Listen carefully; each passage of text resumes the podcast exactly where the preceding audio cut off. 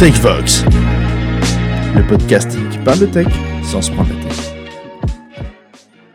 Bonjour à tous, bienvenue sur TechVox, le podcast qui parle de tech sans se prendre la tête. C'est reparti pour une nouvelle semaine d'actualité avec nous. C'est bientôt les vacances ici dans notre zone Tourangelle et je crois que c'est déjà commencé euh, sur Paris. Euh, c'est bientôt les vacances au ski pour ceux qui arriveront à trouver de la neige, ça va être difficile cette année. Aujourd'hui, on va vous parler de deux sujets, une petite extension pour EF Core dont Thomas va vous parler, et on va débriefer un petit peu sur euh, un micro-framework qui est, qui est sorti récemment et qui découle d'un autre, c'est HTMZ et HTMX. Yes, merci, bonjour à tous. Pour en revenir aux vacances, en effet, c'est déjà fini pour nous, hein. on est la deuxième semaine, enfin on est déjà la deuxième semaine, donc euh, voilà. Je parle bien sûr des, vacances scolaires. Donc euh, aujourd'hui, je vais vous parler de F-Core Visualizer, une extension euh, qui a été développée pour Visual Studio et développée par Georgi Dalaskishvili. Bon, un peu compliqué à, prononcer, mais on vous donnera le nom pour, tout trouver. Euh, cette extension, en fait, donc c'est une extension dédiée pour, l'utilisation de Fcore. Et c'est une extension qui va vous permettre de, vous aider à débugger, de voir en fait ce qui se passe. Lorsqu'on fait des, des, requêtes avec Fcore, donc avec Link, euh, on a la possibilité de pouvoir voir euh, du coup la, requête qui va être euh, transformée donc de link vers, SQL. Mais cette extension nous ajoute en plus la possibilité de pouvoir voir le plan d'exécution. Donc le plan d'exécution, c'est ce qui va nous permettre de savoir comment SQL va traiter, du moins le moteur SQL va traiter la requête et de pouvoir aussi avoir une visualisation de, des coûts par pour chaque bloc. Euh, cette extension donc, euh, fonctionne euh, sur SQL Server et aussi sur PostgreSQL. Et du coup, on a la représentation visuelle. Voilà, on a un select. par exemple, on va vouloir le first d'une table, donc il va nous dire le, le coût du top, ou on veut faire des tris.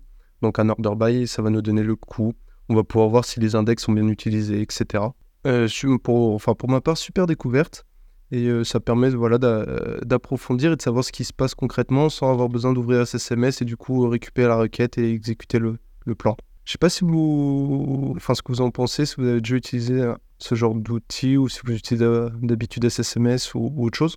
Moi, j'avoue que je ne connaissais pas, du coup, je l'ai découvert quand tu l'as partagé. Euh, alors, j'utilise pas souvent la visualisation du plan, mais c'est vrai que quand tu as des problématiques de performance, ce genre de choses, c'est quand même un outil pratique. Et j'avoue que le fait de l'avoir directement dans Visual Studio, c'est quand même pas mal. Ça évite de switcher d'outils, etc. Donc non, c'est top. Ils l'ont bien intégré.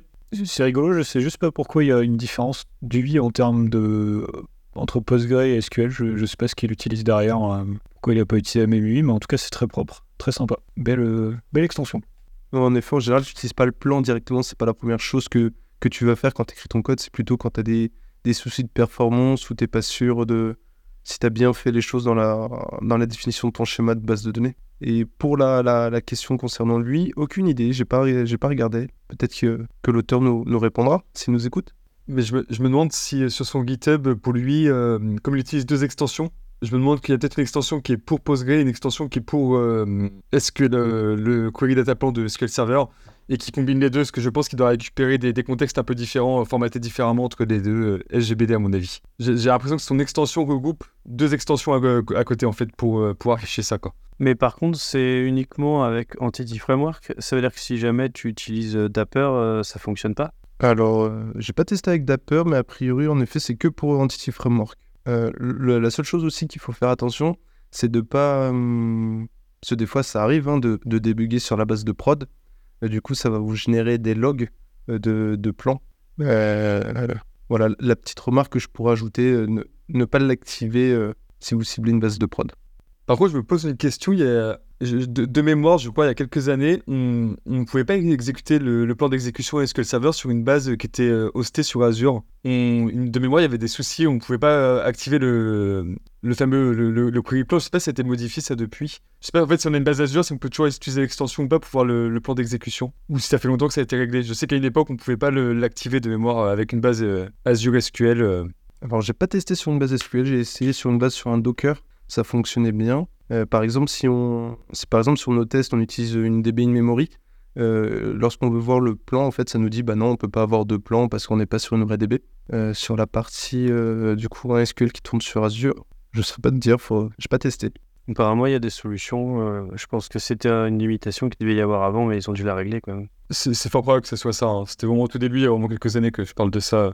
Euh, J'avais utilisé moi le, plan d'exécution sur un projet, mais c'était pas de l'EF-Core. On avait des soucis euh, de deadlock sur un projet où il y avait beaucoup de procédures stockées justement. Et euh, bah, c'est toujours assez intéressant de regarder vraiment ce qui se passe derrière et ça permet aussi parfois de trouver où est-ce qu'on peut mettre un index pour vraiment booster les performances de nos requêtes. Quoi. Ok, super. Bah écoutez, merci beaucoup, c'est top. Belle extension. J'espère que ça vous don- donnera envie de l'utiliser et de faire du code toujours plus efficace et performant.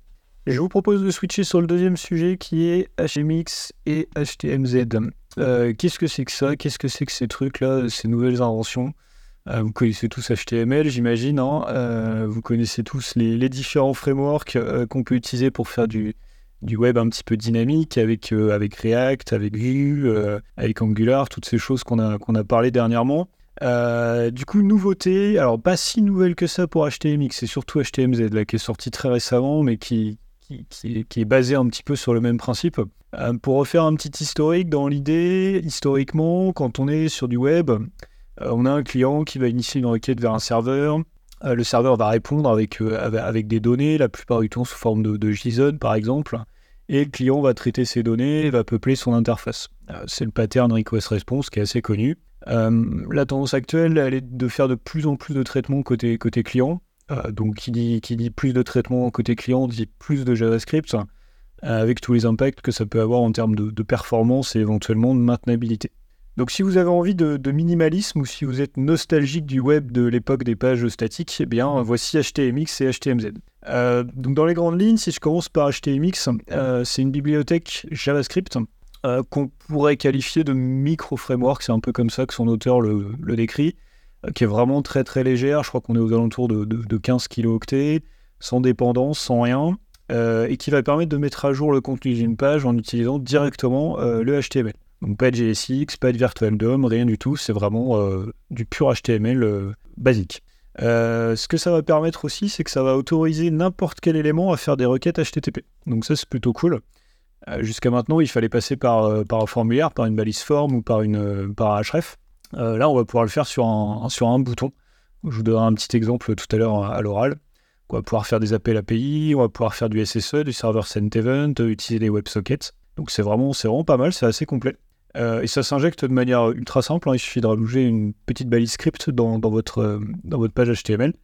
Euh, et HTMX va venir inspecter le DOM à la recherche des, attributs HX euh, pour y ajouter euh, ce qu'il a besoin euh, pour fonctionner. Euh, donc par exemple, je prends un exemple, je vais essayer de vous le décrire à l'oral, c'est pas forcément évident. Une div euh, sur laquelle je viens positionner l'attribut du coup hx-get euh, égale slash user. Et à l'intérieur, j'ai un texte. Donc qu'est-ce que ça va faire ça? Quand l'utilisateur va cliquer sur la div, ça va envoyer donc une requête get, le hx-get, vers le endpoint slash user, et ça va rendre cette réponse-là dans la div. Donc on va pouvoir faire la même chose avec, avec hxpost, avec euh, hxdelete, et on va pouvoir ajouter d'autres attributs qui vont permettre de, venir euh, updater non pas l'élément courant, mais un autre élément. Quoi, on, va, on va utiliser la balise hxtarget pour ça. Euh, donc c'est assez intéressant, ça permet d'obtenir un, un dynamisme euh, dans, dans votre site web de manière simple, sans avoir besoin de rajouter euh, 1000 frameworks JS et compagnie. Et je trouve que ça s'utilise de manière assez naturelle. Alors, c'est pour faire des choses simples, hein, évidemment, il n'y a pas de... On n'est pas là pour faire de la grosse complexité, mais néanmoins, ça permet de faire euh, pas mal de petites choses. Euh, donc, je sais pas si vous l'aviez, euh, sais pas si vous l'avez testé, si vous en aviez entendu parler. Et voilà, je suis curieux d'avoir votre feedback du coup sur, sur HTMX et sur HTMZ aussi, qui est, qui est un peu plus récent. Du coup, j'ai regardé aussi un petit peu ce HTMX, surtout qui, qui monte pas mal dans les, dans tout ce qui est blog, etc. ou euh, youtubeur euh, qui parlent de tech. Et en fait, euh, j'ai vu des, vidéos assez intéressantes sur l'approche. Euh, Il y a un truc qu'il faut préciser, surtout sur HTMX, c'est que l'approche, c'est que le serveur ne renvoie plus de JSON, il renvoie du HTML. Et en, gros, HTMX vous, faites une requête post avec n'importe quel élément de votre div et vous recevez du HTML que vous devez insérer dans votre DOM. Et, et HTMX prendra la réponse et la mettra là où vous lui avez dit de la mettre. C'est tout ce qu'il fera. Il fera pas plus. Euh, et c'est le principe, c'est de, supprimer la, couche JSON.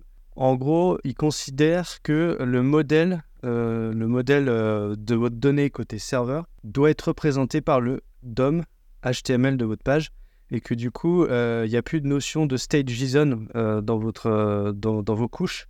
Le JSON, il est plus là et du coup, vous partez du back-end directement vers du HTML que vous préparez côté back-end et ça vous enlève une couche JSON qui, était là qui, est là depuis des années en fait, mais qui, qui est juste euh, là pour traduire des choses. Vous n'avez pas de GraphQL, vous n'avez pas de JSON, votre back vous renvoie du, du, HTML. Et en fait, en regardant des, pas mal de YouTubeurs connus qui, qui, font des, qui ont fait des vidéos à ce sujet, ils expliquaient euh, notamment que euh, ces dernières années, il y a eu Next.js qui est arrivé, euh, donc il y a pas mal de développeurs front qui se sont mis à faire du back. Et là, en fait, la HTMX, c'est plutôt l'inverse. Ça veut dire que les gens qui faisaient du back se retrouvent à contrôler le front. Et quand vous faites une application avec HTMX, en fait, votre back-end va faire beaucoup plus de choses dans le front. C'est-à-dire que le front va être drivé par votre back-end. Votre front, en fait, votre dev front, ils vont se concentrer sur le CSS, sur les animations, et c'est tout. Et euh, dans votre backend, euh, les balises HTMX euh, dont parlait Mathieu tout à l'heure, vous allez les mettre à l'intérieur de, HTML que vous allez préparer. Donc dans votre backend, vous pouvez carrément gérer la logique. Par exemple, si vous faites, vous pouvez faire une application en, Razor, en C Sharp, et dans vos, dans vos, vos vues, vous allez mettre des balises HTMX et qui vont préparer les requêtes d'après. Vous pouvez envoyer un bouton dans lequel, si vous cliquez dessus, ça va faire un post sur un contrôleur et votre back en fait va tout gérer. Et il n'y a plus du tout de logique en fait dans le front. Le front il gère du HTML, il n'y a plus de JavaScript du tout. Euh, ce qui permet d'avoir des, bonnes performances en fait. Et c'est l'approche un peu euh, radicale euh, qu'apprécient beaucoup certains quand ils, ils, cherchent des performances. Et du coup, comme tu dis, on va se retrouver avec des développeurs back qui vont devoir se retrouver à faire de la mise en forme et du CSS au final. bah alors, si tu as une petite équipe, oui, mais euh, en fait, euh, tu peux très bien avoir des, tu peux très bien avoir une approche CSS euh, globale de, ton, site web. C'est-à-dire que tu fais un design en CSS et après, peu importe les classes, tu peux les, tu vas être obligé de les injecter. On est d'accord dans le backend, on est d'accord. Mais le CSS, il peut être que, que dans le front. Ça, va être un CSS quoi. Les, les, développeurs back, eux, ils vont gérer la logique. Et en fait, euh, c'est comme le HateOAS. Je ne sais pas si vous vous souvenez. En fait, tu peux imaginer que le back gère les workflows. Et ben là, il va carrément gérer euh, un peu. Il va même plus loin que le HateOAS. C'est qu'il gère les workflows, mais il gère les boutons. Et en fait, tu peux, euh, en fonction du state côté back, afficher tel ou tel bouton.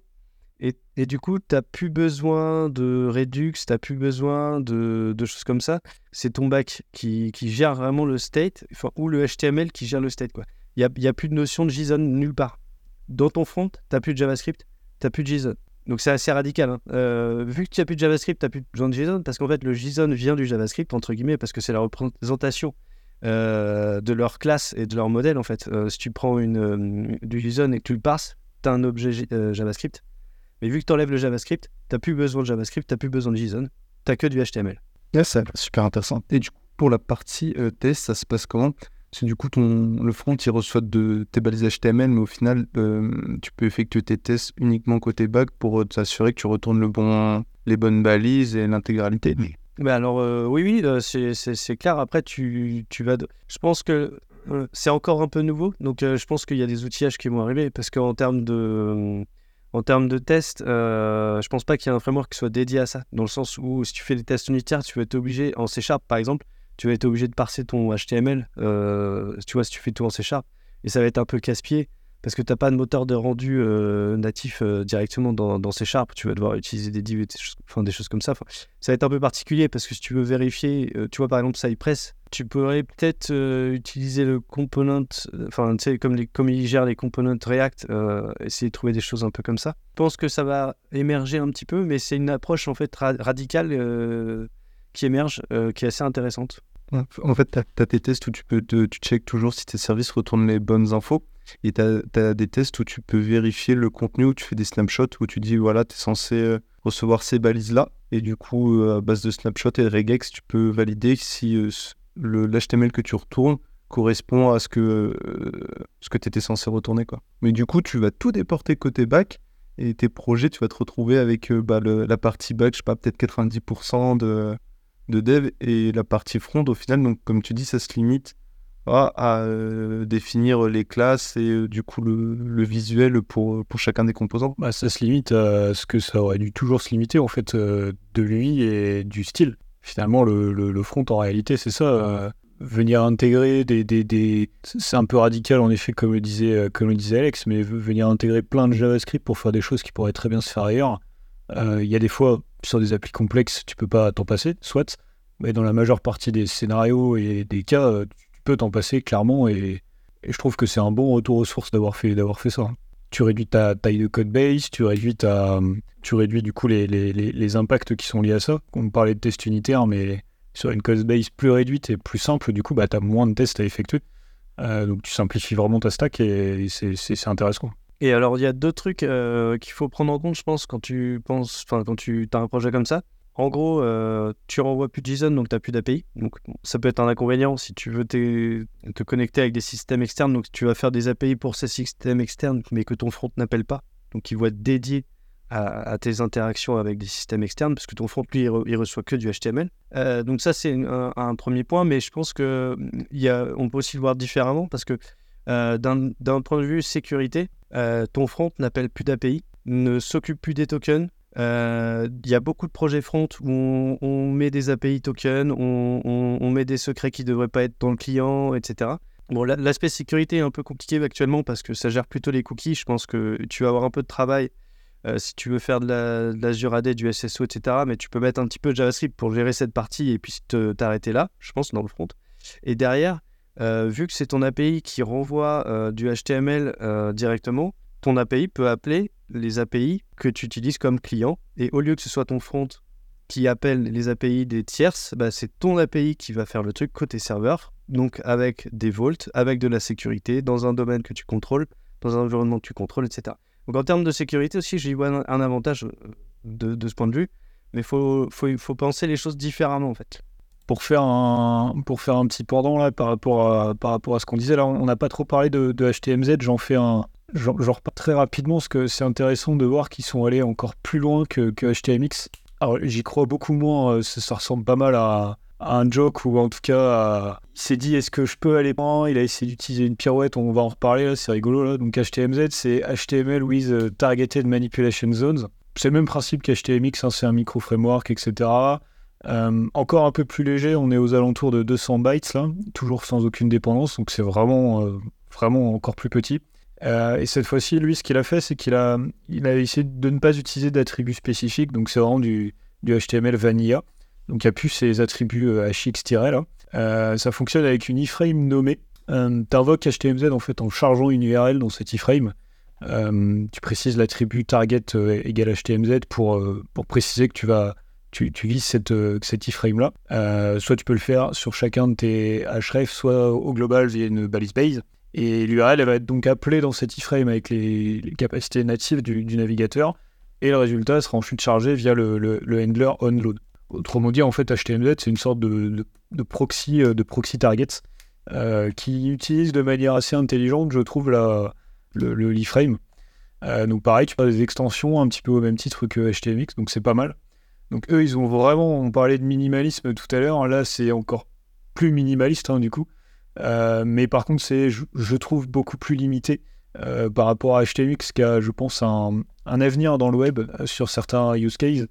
HTMZ, je le vois plutôt comme un, truc un peu fun qui a été tenté pour essayer d'aller plus loin. Et voilà, je, je sais pas si ça ira, je sais pas si ça ira beaucoup. Ouais, j'ai regardé la page HTMZ et euh, je t'avoue que j'ai pas trop compris leur euh, principe d'installation parce que quand tu regardes la- la- l'installation, ils te disent euh, de mettre une iframe et, et, pas de mettre un lien vers une source JavaScript. Donc je me demande s'ils se reposent pas juste sur un principe HTML qui tombe en marche que leur, leur mécanisme se base pas sur du code externe. Qu'est-ce que tu appelles du code externe? Bah, quand tu installes HTMX, tu rajoutes un, script euh, qui te pointe vers un JavaScript, euh, vers un CDN qui contient le JavaScript de euh, HTMX. Et du coup, il y a le, code euh, JavaScript d'HTMX qui fait la magie d'HTMX. Mais quand tu vas sur la page HTMZ et que tu regardes la, partie installation, ils, ils mettent une iframe et il n'y a pas de lien vers, euh, Et non, parce qu'en fait, c'est ça la magie, c'est que quand je te parlais d'encore moins de dépendance, c'est vraiment encore moins de dépendance. Du coup, tout est tout le fonctionnement est dans, est dans le code de cet iframe-là. En fait, quand tu viens pousser ton URL à partir d'un href en, pointant vers l'iframe avec l'attribut target, tu viens pousser cette URL dans l'iframe, euh, automatiquement elle est, elle est loadée par le, par le browser, parce que c'est le comportement de l'iframe. Et derrière, il y, a un, onload qui permet de rediriger ça pour faire l'action et du coup venir mettre à jour ton DOM. Mais là, du coup, tu n'as réellement aucune, aucune dépendance. Donc c'est un usage assez intelligent de, de l'iframe, je trouve, un peu étonnant. Mais, mais ça fonctionne. Voilà. Mais c'est vraiment, là, du coup, tu es ultra minimaliste. Hein. T'as aucune dépendance, littéralement. Ouais, clairement. Et après, euh, je me demande quand même. Euh, enfin, tu dois sûrement avoir des problèmes. Enfin, les iframes, euh, c'est pas c'est pas toujours simple à, utiliser, hein, je sais. Donc, pour aller voir ce qu'il y a dedans et débugger. Ouais, clairement. Tu vois, hier, j'ai pas réussi à le faire fonctionner sur tous les sur Firefox, par exemple, ça fonctionnait pas. Peut-être lié au, bloqueur de pub que j'utilise, ce genre de choses que je sais qu'ils aiment bien cibler les iframes. sur Chrome, qui est beaucoup plus sur mon Chrome, j'ai pas d'extension, ça fonctionnait. Sur Edge aussi tous les samples marchaient pas. Donc je suis d'accord avec toi, c'est peut-être un petit peu bancal encore, c'est pour ça que je parlais de joke, mais c'est tout frais. Ouais, ouais, j'ai cru que c'était une blague. je me suis demandé si ça marchait justement. du coup, à quand acheter MY Alors peut-être parce que ça sonnait moins bien, et du coup, il, reste de la place pour des nouveaux micro-frameworks si vous voulez, messieurs. Il reste des lettres de l'alphabet. Mais euh, en tout cas, euh, sur, euh, si on vient sur HTMX, je trouve que c'est un framework, enfin une approche qui peut être intéressante, et même pour les gens qui font du React, du React pardon, euh, tu pourrais très bien imaginer faire du Next.js et avec HTMX, euh, tout mettre côté serveur euh, et faire du, component rendering server-side. je pense que ça, ça peut être une bonne idée pour avoir des bonnes performances parce que on sait tous que le JavaScript, c'est un langage qui a été fait pour faire des petites choses, pas aller gérer des DOM gigantesques avec des SPA, des routings, etc. dans tous les sens. Ouais, je suis d'accord avec toi. Je pense que c'est vraiment une histoire de use case. Euh, et quand tu as un site euh, qui, qui, est plutôt simple, euh, qui, qui, requiert une, une interactivité assez simpliste aussi, que tu veux quelque chose d'assez léger, assez performant, du coup peu coûteux, c'est une bonne alternative, c'est une bonne solution qui peut te permettre d'avoir une stack légère, évolutive, simple à comprendre, avec une learning curve qui est, qui est franchement pas très, pas très difficile en plus par rapport à à, React et, consorts qui deviennent quand même assez complexes à, apprendre maintenant quand tu veux aller assez loin. Donc, euh, et puis surtout, c'est quand tu dois faire tes choix au début de ton site, c'est beaucoup simple. Alors que sur React, on en parlait la dernière fois. Quel framework j'utilise, quelle extension j'utilise, qu'est-ce que je fais pour faire mon routing, qu'est-ce que j'utilise pour lui. Enfin, tu vois, il y a mille questions à se poser. Alors que là, euh, là, tu développes et, c'est réglé, quoi. Donc, euh, un petit coup de tailwind par-dessus et t'as un super site qui marche bien. Donc, moi, j'y crois et j'ai l'impression qu'on n'est pas les seuls à y croire parce que y a, la première euh, release a été sortie fin 2020. Donc, quand je disais récent, c'était pas tout à fait vrai pour HTMX. C'est HTMZ qui est sorti en, début de mois. Euh, fin 2020, ça fait deux ans et demi. Euh, non, trois ans, pardon. Donc, et, depuis, il y a eu quand même une belle évolution, aussi bien en termes de communauté qu'en termes de, stars sur GitHub, etc. Enfin, le projet a fait pas mal de buzz et ça a duré dans le temps, donc c'est plutôt cool. Top. Eh ben, merci monsieur, c'était une belle découverte. Euh, je ne sais pas trop si on aura l'occasion de manipuler ce framework-là. Euh, j'ai peut-être quelques petites idées là de, de, sites, euh, notamment le site institutionnel d'une entreprise qui pourrait être fait avec ça d'ailleurs. ça pourrait être fun, il faudrait, réfléchir. Mais, mais je pense qu'il y a quelque chose de sympa à faire. Donc on, on vous en reparlera quand on aura un petit peu plus d'expérience sur le sujet. En tout cas, allez-y, ça a l'air très sympa. Eh merci à tous, on vous souhaite une bonne semaine et à la semaine prochaine.